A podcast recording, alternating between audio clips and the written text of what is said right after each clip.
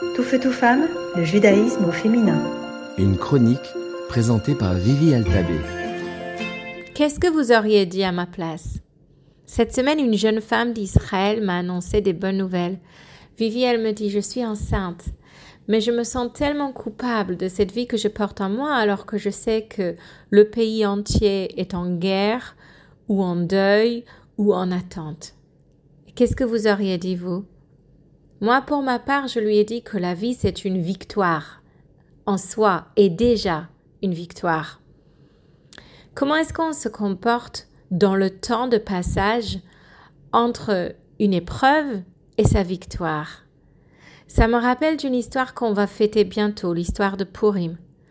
Notre peuple à l'époque était aussi menacé de guerre d'extermination totale, et puis dans l'espace qu'il y avait entre la menace et la fin victorieuse, il y avait deux personnages et deux approches. Le premier était l'approche de Mardoché, qui a mis des cendres sur sa tête, qui s'est habillé des habits de deuil et qui s'est promené dans les rues de Shushan en criant et pleurant son grand chagrin, en appelant tout le peuple à l'action. Mais à l'opposé, il y avait une autre approche, celle de Esther. Esther qui, quand elle a entendu la réaction de Mardoché et la manière qui se promenait dans la ville, l'a envoyé des habits pour se changer. Déjà, qui se change ses habits.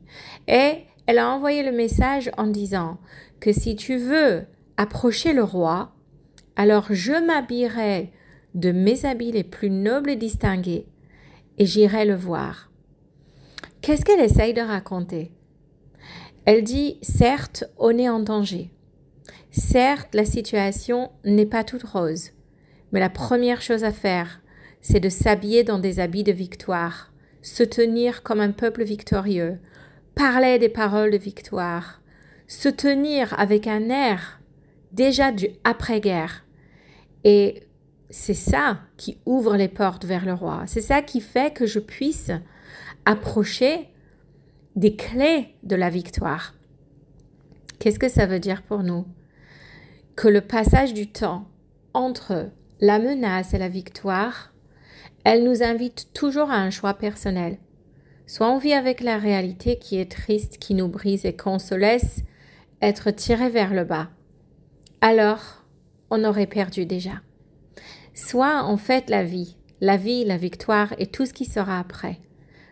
On n'est pas là encore mais on se tient déjà dans des habits de victoire et de noblesse comme Esther. C'est ce qui ouvre les portes du palais, c'est ce qui ouvre les portes vers la victoire. Alors, des fois, c'est un peu semblant, mais pas vraiment, parce que c'est la vie. Et la vie, elle vaut être fêtée. À vous de jouer! Tout feu, tout femme, le judaïsme au féminin.